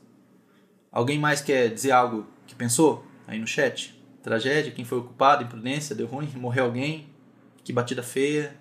Será que foi bebida? Veja como vocês pensaram várias coisas diferentes, né? Como aconteceu? Muitas coisas diferentes. Moeu o ônibus, né? Pois é. É que é, é em Curitiba, isso aqui é o Interbairros ali. Quem pega o Interbairro sabe que é o, é o ônibus que dá a volta no planeta. ai, ai. Mas é uma rua de bairro, não é uma avenida. Assim, estranho, né? Você vê um acidente dessa gravidade, né? Numa rua de bairro, assim, estranho, né? E, e, e assim, o que cada um pensou e escreveu aqui não está necessariamente errado, mas elas se complementam. Alguém pensou, será que morreu alguém? Alguém pensou, será, como que será que aconteceu? Qual será que foi a causa? E todos esses pensamentos, se vocês combinassem eles, a gente teria talvez um diagnóstico, assim, ou pelo menos um, uma visão muito mais completa dessa imagem. Obviamente isso aqui é muito superficial, a gente não tem tanta informação aqui nessa imagem, né? Mas seria suficiente para a gente pelo menos ter pelo menos um início de investigação aqui, com todas as visões de vocês. E o que eu quero dizer com isso é que cada um tem a sua própria forma de ver o mundo e a vida, e isso é bom. Então a gente entende que esses sete dons motivacionais, redentivos, eles são sete formas de amar ou servir. Cada pessoa vê o mundo com um olhar diferente e não tem problema. Porque eu vou confessar algo para vocês aqui. Eu já me peguei me sentindo mal com a minha forma de ver as coisas porque eu via pessoas que eram mais admiradas do que eu por pensar diferente. Eu já falei para vocês, né, que eu já, eu já tive um problema sério com orgulho, né? E obviamente orgulho não é, não é bom, né? É obra da carne a gente tem que matar mas eu ficava com inveja de algumas pessoas que conseguiam ser menos orgulhosas do que eu, sabe? E aí eu tentava às vezes ser algo que eu não era e não dava certo. Eu não me sentia bem, eu provavelmente estava parecendo muito artificial. Eu não sou uma pessoa de muita comunicação, por exemplo. Eu até sei falar bem em público, blá, blá, blá, não tem problema isso. Mas eu não sou uma pessoa que fala muito. Então se você vier conversar comigo, a gente vai trocar uma ideia e eu não vou falar tanto porque eu sou uma pessoa que fala pouco. E aí eu, eu às vezes via pessoas que eu conheço que eram mais comunicativas e todo mundo gostava e abraçava e eu ficava, ficava pensando assim, puxa vida, né? Eu podia ser igual essa pessoa. Mas não, não. O jeito que você é é porque foi Deus que fez você especialmente assim. Salvo situações que são muito particulares, né, de problemas emocionais ou qualquer coisa assim, a forma como você é tá certo. E eu escrevi aqui, né? Ninguém mais pode ser você. Só você pode ser você.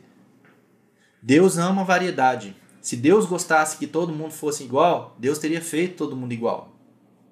E Deus fez todo mundo diferente porque é assim que Ele quer. É só você olhar para a natureza. Não precisava ter tantos tipos de pássaros e de peixes e de plantas. Mas Deus ama a variedade. Deus fez um mundo com uma variedade vasta, muito grande. Porque é assim que Deus gosta. E nós precisamos entender isso e aceitar assim, sabe? Deus criou você do jeito que você é, porque é assim que Ele quer que você seja, como eu acabei de falar.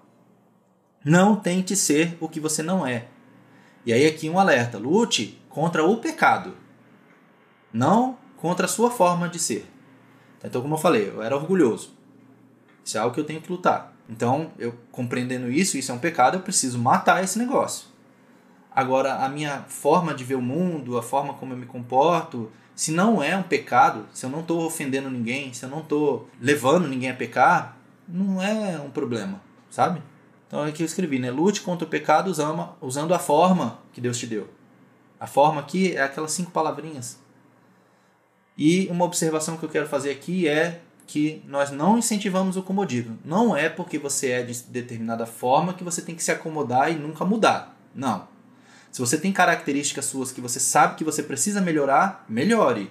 Vou dar uma característica aqui. Você pode dizer assim: eu sou preguiçoso. A preguiça é algo condenado na Bíblia de forma muito veemente. Leia Provérbios para você ver. Então você tem que lutar contra a preguiça. Eu sou inconsistente. Não, não seja inconsistente.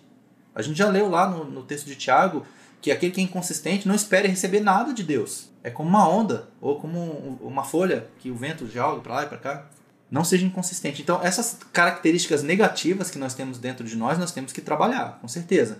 Mas a nossa personalidade, a forma como a gente vê as coisas, isso não necessariamente é ruim. Eu escrevi aqui Síndrome de Gabriela, né? Eu não sei se os irmãos lá de Portugal conhecem o personagem Gabriela, talvez conheçam, né? Mas ela dizia assim, né? Ah, eu nasci assim, eu cresci assim, eu vou ser sempre assim. Não! Você pode mudar. Com a graça de Deus, você pode mudar mude. O que você precisa mudar, mude. Mas não necessariamente é a sua personalidade, a sua forma de ver o mundo. E agora eu vou falar sobre os sete dons.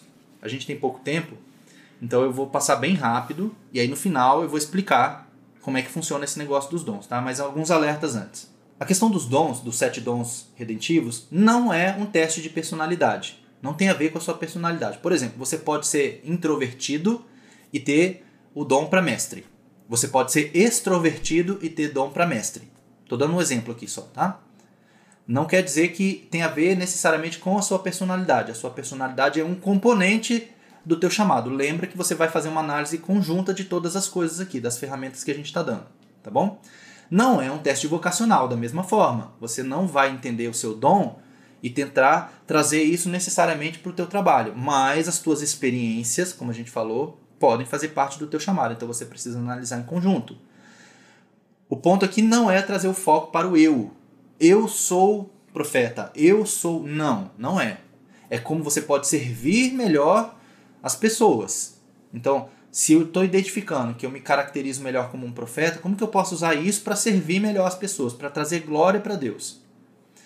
Aqui a gente vai trazer uma lista que não é uma lista exaustiva, ou seja, uma lista completa de características, é apenas um guia, é algo para você se basear. E você vai pegar isso e você vai analisar num contexto geral. E aí, só então resumindo aqui, essa aqui é uma lista de características comuns encontradas em personagens bíblicos, alinhadas com os dons citados em Romanos 12. Entender as características deve ser um motivador para você buscar de Deus, não é do mentor, não é do Luciano, é buscar de Deus qual é o seu chamado específico. Vamos lá então. Profeta algumas características do profeta. Eu já vou falar um pouco melhor sobre o sete, tá? Eu vou fazer uma leitura bem superficial aqui e depois eu vou detalhar, tá bom? O profeta vê as coisas em preto e branco, certo e errado. Não tem meio termo para o profeta. O profeta é capaz de avaliar situações rapidamente e discernir se elas são boas ou más. São rápidos em formar uma opinião e não tem papas na língua. O profeta ele sai falando. Ele não está muito preocupado com a sua opinião, se você vai gostar do que você vai ouvir ou não. Se ele acha que é certo isso, ele vai falar. Se ele acha que é errado, ele vai falar. Eles parecem estar mal-humorados, porque normalmente ele vai muito seco, né? Na, em cima das, das situações. E experimentam altos e baixos emocionais. Aí o exemplo melhor aqui que a gente tem é Elias, né? Um dia estava fazendo fogo cair do, do céu, no outro dia estava fugindo de Jezabel querendo morrer podem tender a ser impacientes ou encontrar dificuldades com o timing de outras pessoas. Isso quer dizer que o profeta, como ele faz uma análise muito rápida da situação e emite uma opinião muito rápido, pessoas que são mais lentas tendem a ser um problema para quem tem essa, essa característica de profeta. São bastante duros consigo mesmos e também podem ser ruins em manter relações com os outros, justamente pela forma como eles se movem. Se você tem essas características que eu mencionei aqui, aqui são só algumas, tem muitas, muitas, muitas outras, tá bom? Se você tem algumas dessas características, pode ser que você tenha um dom para profeta. Pode ser. Aí você precisa analisar em conjunto com todas as outras informações e pedir uma confirmação para Deus. Outro dom. O servo. Os servos são muito práticos, hábeis em ver as necessidades e satisfazê-las. É aquela pessoa que vê um problema e já quer resolver. Por exemplo, chegou na igreja, viu que tinha um papel no chão. Ele já quer pegar o papel para tirar do chão. Ele viu um cesto de lixo cheio de lixo, ele já quer esvaziar o cesto de lixo, sabe? São comprometidos com o momento presente, não ficam olhando muito para o futuro nem para o passado. Tem muito poucos inimigos, porque é uma pessoa que está sempre servindo as pessoas, né? então não costuma ter inimigos. Gosta de ver o sucesso dos outros e não se preocupa com a sua própria imagem. O servo ele está mais preocupado com o bem-estar alheio do que com o próprio. Vê sempre o melhor nos outros, mas podem fazer vista grossa para os seus defeitos. Isso é uma característica de quem é servo. Ele só quer ver o lado bom das pessoas, não vê a parte ruim ou ignora a parte ruim. Raramente se zangam, mas quando fazem, normalmente isso gira em torno de questões de lealdade. Então ele fica bravo com quem não é leal. Trabalha bem em equipe, sem querer a honra para si, acha difícil dizer não, fazem as coisas pelos outros ao invés de ensinar a fazer se você tem algumas dessas características, pode ser que o seu dom seja para servo. O mestre. O mestre é a pessoa que tem necessidade de validar a verdade. Ele não aceita nada na primeira vez. Ele precisa pesquisar, ele precisa ouvir mais, ele precisa pensar a respeito. É, normalmente não recebem ou rejeitam novas ideias ou pessoas de imediato, tomam decisões devagar e com cuidado, têm a reputação de serem emocionalmente seguros, que, que isso quer dizer? É aquela pessoa que quando a situação está difícil, ele não se abala. Quando a situação está muito boa, ele também não muda muito, ele fica sempre mais ou menos estável ali. São muito pacientes e de temperamento calmo, geralmente são os últimos a falar em um grupo. Eles não estão dispostos a começar um processo até que possam ver como ele vai acabar. Podem ser indecisos, impraticáveis e teóricos, justamente porque querem sempre validar tudo de forma mais teórica. O encorajador. O encorajador, ele tem a capacidade de compreender e relacionar-se bem com todos, muitas vezes formando uma relação instantânea com estranhos. É aquela pessoa que não conhece ninguém, ele chega num lugar e já sai falando, já vai fazendo amizade, e daqui a pouco está numa festa já. é capaz de ter desentendimento sem se afastar dos outros, mas evita confrontos. É aquela pessoa assim, ele pode até ter um desentendimento com você, mas isso não vai afastar você para ele. Ele vai continuar sendo seu amigo, mas ele vai evitar o confronto. Família é muito importante para quem é encorajador, e o encorajador procurará sempre nutrir e ajudar os membros da sua família. É uma pessoa de alta energia, um líder natural, um mestre comunicador verbal, ou seja, ele fala muito. Fala muito. Muda de ideia facilmente, então bastou você jogar um argumento ali, ele já topa. Não, vamos para lá? Vamos. Ah, não, não, vamos para outro lado agora. Vamos. O cara que topa qualquer parada, sabe? Tem dificuldade de administrar o tempo, justamente porque está sempre fazendo muita coisa ao mesmo tempo, né? E procuram governar por relacionamento, levando-os a serem manipuladores e controladores, embora com as melhores intenções. O encorajador ele vai querer desenvolver projetos e atividades sempre influenciando as pessoas, e isso pode levá-lo a ser um manipulador. Isso é um ponto para se preocupar. Se você tem algumas dessas características, pode ser que você seja encorajador. O doador, Doador aqui é quem doa coisas, dinheiro, bens. Não é quem doa tempo, ou energia ou qualquer coisa assim, não. Aqui é doador de coisas, tá? Dinheiro, normalmente. O doador é uma pessoa autossuficiente, não olhando para os outros, procurando por ajuda. É, isso não quer dizer que você tem que ter muito dinheiro, tá? É, tem gente que tem pouco dinheiro e assim, ainda assim dá bastante. Tem gente que tem muito dinheiro e não dá nada. Tá? Então não é a quantidade de dinheiro que influencia aqui, tá? Só um parêntese. O doador é intuitivo, pode olhar para um problema e ver uma solução sem a contribuição de mais ninguém. É um bom ouvinte, visando o bem da outra pessoa e não o seu próprio. O doador não aceita muitos riscos e não pode ser enganado facilmente. Ele aceita a necessidade de acumular dinheiro antes de dar. E aqui um alerta, né? A independência financeira normalmente pode gerar uma independência de Deus, ou seja, uma autossuficiência. Por ele ter uma vida mais controlada e tudo mais, ele acha que não precisa tanto de Deus, tá? Esse aqui é um ponto para o doador. Então, se você é essa pessoa que sempre está preocupada em doar coisas, em, em, ajudar outras pessoas com bens e com coisas, pode ser que você seja doador. O líder. O líder é uma pessoa hábil na gestão do tempo, prospera sob pressão e espera o mesmo dos outros. Ele quer que os outros sejam como ele. Todo mundo na muvuca, um monte de atividades ao mesmo tempo, mas tudo bem administrado. Eles não estão interessados em atribuir culpa apenas em como resolver um problema e seguir em frente. São construtores de impérios, ou seja, eles pegam pequenas coisas e querem torná-las grandes. Fazem acontecer sem se preocupar com os detalhes. Ele não está preocupado com as minúcias, ele quer ver o negócio saindo pronto lá na frente. Fazem parcerias na base da lealdade, da confiança. Tendem a ser orientados para a tarefa e negligenciar o cuidado com os membros da equipe. Ele não se importa com as pessoas, contanto que o trabalho seja feito. E a construção do império pode se tornar em autopromoção. Ele pode se achar importante porque foi ele que realizou. Ah, eu peguei esse negócio pequenininho e agora, por minha causa, tá grandão.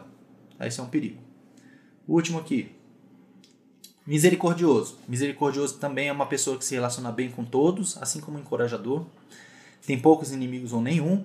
Por outro lado, podem ter apenas um ou dois amigos íntimos próximos, diferente do encorajador que vai fazer amizade com todo mundo conquistam a confiança facilmente, não julgam e atraem pessoas feridas, conseguem enxergar através das fachadas. É, é o tipo de pessoa que bate um olho em alguém, aquela pessoa pode estar sorrindo, mas o misericordioso sabe que aquilo não é o cenário completo. Aquela pessoa pode estar com um problema e ele sente isso. E, e atrai as pessoas que são feridas. O melhor exemplo de misericordioso é Davi. Davi, quando estava fugindo de Saul, entrou na caverna de Adulão e daqui a pouco tinha 400 pessoas em situações inusitadas ali junto com ele. Né? Misericordioso é teimoso, podem ser lentos em fazer transições de vida, levam tempo para se desengatar emocionalmente e seguir em frente. Ele se apega muito nas coisas, é difícil deixar. É indeciso em questões de certo ou errado, toma é, decisões baseadas na emoção e por não querer pisar no pé dos outros, ou seja, não quer ofender ninguém, ele pode permitir que a injustiça continue e toleram abuso e exploração. Ele prefere pagar alguns preços do que ofender as pessoas. Anseia por intimidade e precisa de toque físico, aquela pessoa que quer abraçar, beijar, tocar. Tá? Se você tem essas características, pode ser que você seja misericordioso. Gente, deu a hora. Eu tenho mais dois slides ainda. Quem quiser sair, pode sair. Eu vou explicar algo aqui rapidinho e depois eu, eu finalizo os dois slides que faltam. Eu vou mandar no chat agora um link. Não é para vocês acessarem agora, eu só vou mandar agora porque tem gente que pode ter que sair. O que, que é esse link? É um link que vai ter um teste com 90 perguntas, mais ou menos. É um teste bem grande. Onde você vai responder as perguntas, seja sincero nas respostas. Não é uma questão de quanto mais pontos, melhor, tá bom? Não é. É para você fazer e avaliar de forma sincera, transparente. Você vai responder essas perguntas todas com quatro notas diferentes. Um 2, 4 e 5. Não tem a nota 3 para ninguém ficar no, em cima do muro, tá bom? Ou você está muito para um lado do, da situação ou você está muito para o outro. Não tem meio termo. Então sejam muito sinceros. O final do teste, quando vocês terminarem o teste, vai aparecer um gráfico na tela. Vocês precisam responder todas as perguntas.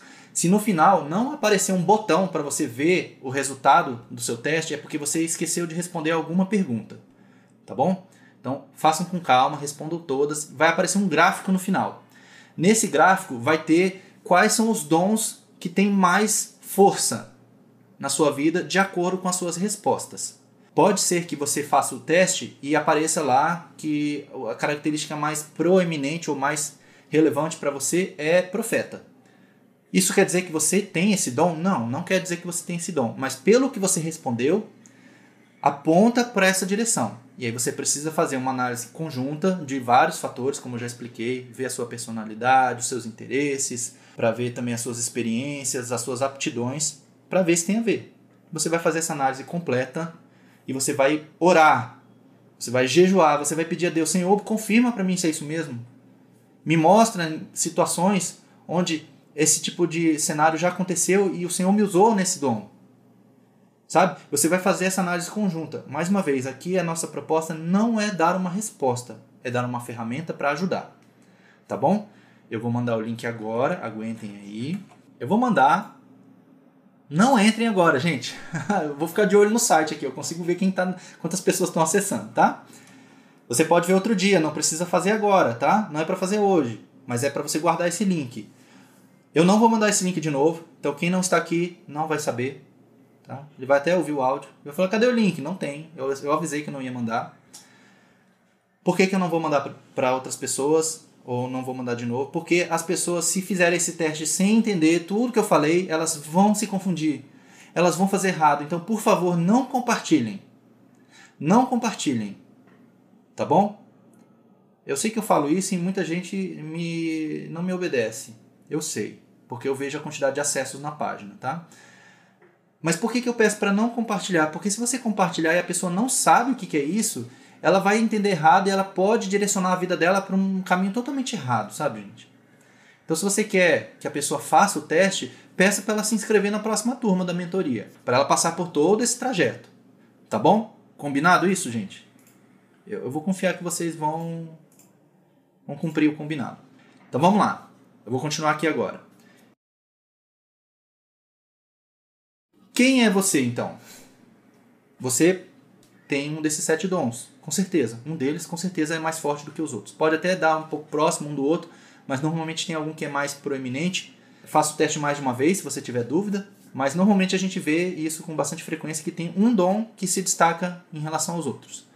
Mais uma vez sobre autoconhecimento. Eu vou ler um texto aqui para explicar bem para vocês texto de Colossenses 1, de 9 a 10 diz assim: ó, Por esta razão, nós também, desde o dia em que o ouvimos, não cessamos de orar por vós e de pedir que sejais cheio do conhecimento da Sua vontade, em toda sabedoria e inteligência espiritual, para que possais andar dignamente diante do Senhor, agradando-lhe, agradando ao Senhor em tudo, frutificando em toda boa obra e crescendo no conhecimento de Deus. Então, a gente está promovendo aqui uma ferramenta para que vocês se conheçam melhor, mas com qual objetivo? Que vocês cresçam no conhecimento de Deus, que vocês queiram agradar a Deus em tudo. Não é para vocês se sentirem bem. Salmo 139, ele tem um, um, dois versos aqui, né, na continuação do que a gente já leu, diz assim: Sonda-me, ó Deus, e conhece o meu coração, prova-me e conhece os meus pensamentos, vê se há em mim algum caminho mau e guia-me pelo caminho eterno. Isso que a gente deve querer mais do que tudo, é que Deus nos conheça, sabe? Que a gente se desnude diante de Deus, sem ressalvas. Senhor, vem aqui e faz a limpa. É isso que a gente precisa, tá? O que somos diante de Deus? A gente precisa entender. Porque o que mais importante não é o que eu acho sobre mim mesmo, é o que Deus pensa sobre mim. O que os apóstolos diziam sobre nós mesmos. Eu não vou dizer aqui para vocês, acho que é bom, é um tema bom para vocês pesquisarem. O que está escrito no Novo Testamento sobre quem nós somos? O que a Bíblia diz sobre quem nós somos? A gente já falou sobre o evangelho e já falamos sobre a nossa condição, né? Então, uma parte disso a gente já sabe. Ninguém é bom, ninguém é tão legal assim, mas a Bíblia fala algumas coisas sobre nós. E seria interessante vocês pesquisarem. E aí tem duas metáforas aqui que eu vou usar para finalizar. Pense assim, tá? Imagine que você está olhando para Deus. E a sua atenção está voltada para Deus, não para você. Você está olhando para Deus. Você está olhando no fundo do olho de Deus. Se você olhar com bastante atenção, no reflexo do olho de Deus, você vai ver você mesmo.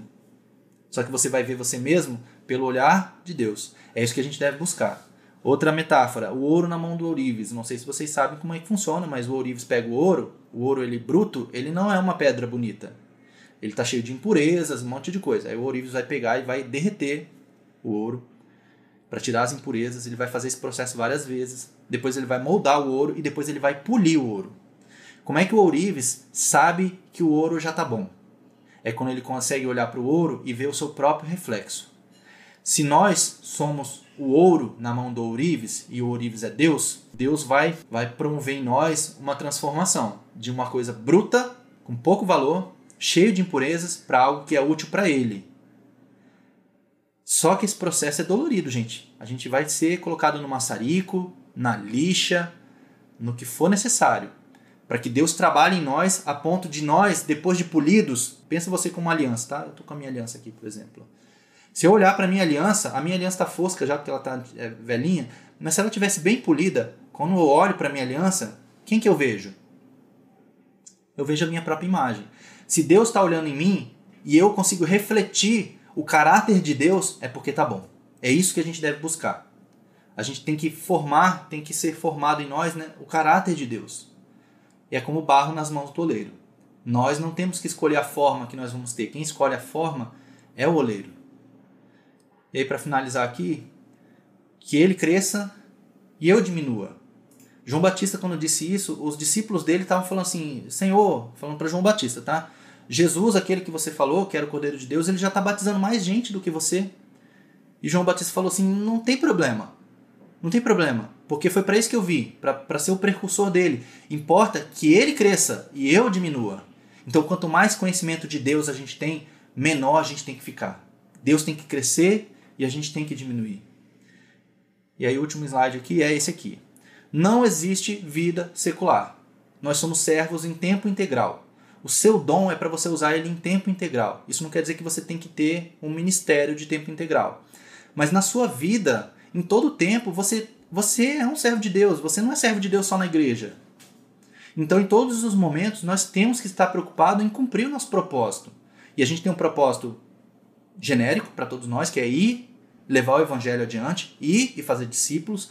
Mas para isso, Deus nos equipou com algumas coisas que você pode usar. Então, eu vou dar um exemplo. Se você é, tem a característica de mestre, então que você use isso para edificar a vida das pessoas que estão ao seu redor. Se você tem o dom de servir, então sirva as pessoas que são, estão ao seu redor, porque isso vai transparecer o caráter de Cristo. Porque Cristo fez o quê? Cristo serviu as pessoas. Com os dons, todos. Em alguns casos ele foi mestre, em alguns casos ele foi misericordioso, em alguns casos ele foi doador, em alguns casos ele foi exortador. Jesus usou todos, né? como eu falei. E aí a frase que, que fica aqui para nós refletirmos é essa aqui: ó. Nosso maior medo não deve ser o medo de fracassar, mas sim o medo de ser bem sucedido em algo que não importa realmente. Ou como alguém vai dizer, né? Ter sucesso na missão errada. Não adianta. Não adianta. E agora? Faça o teste. Lembre-se que não é sobre você, é sobre servir tá bom? Reflita sobre o resultado do seu teste, anote as suas dúvidas, converse com seu mentor, divida o resultado com seu do seu teste com mais alguém, porque é bom ter a confirmação externa também, né? Será que eu tenho realmente essa característica? E pergunte para alguém, ó, você me vê como mestre? De repente a pessoa vai dizer alguma coisa que pode ser um sinal para você. Comece a procurar oportunidades de desenvolver o dom que Deus te deu, como a gente leu lá, o Paulo falando para Timóteo, né? Reavive o dom, use o dom. Somos usados na medida da nossa fé e segundo a graça de Deus. Então precisamos orar para que Deus nos abençoe no cumprimento do nosso chamado, no exercício do nosso dom. Valorize o que Deus te deu e não queira exercer o dom de outra pessoa. Exerça o seu. É só um exemplo sobre isso aqui. Tem um texto lá em Atos é, 19 que tinha uns caras lá que eram filhos de um sacerdote, filhos de Seva. E eles viram que Jesus é, que os, os apóstolos estavam expulsando demônios. Eles falaram, nós também vamos. Aí chegaram na casa do endemoniado lá e falaram assim: em nome de Jesus, a quem Paulo prega, nós esconjuramos você, ou nós te expulsamos. O demônio falou assim: Jesus, eu conheço. Paulo, eu sei quem é. E vocês, quem são? E aí o demônio foi lá, pegou, bateu nos sete, eram sete, bateu nos sete carinhas ali e eles fugiram nus. É o que a Bíblia diz. Então não queira se mover no dom de outra pessoa. Você tem o seu, se mova no seu. E é isso, gente. Desculpa aí, passou um pouquinho do horário. Eu sabia que ia passar. Sempre passa. que esse tema é bem grande, né? Mas eu espero que não tenha atrapalhado aí a, a agenda de vocês.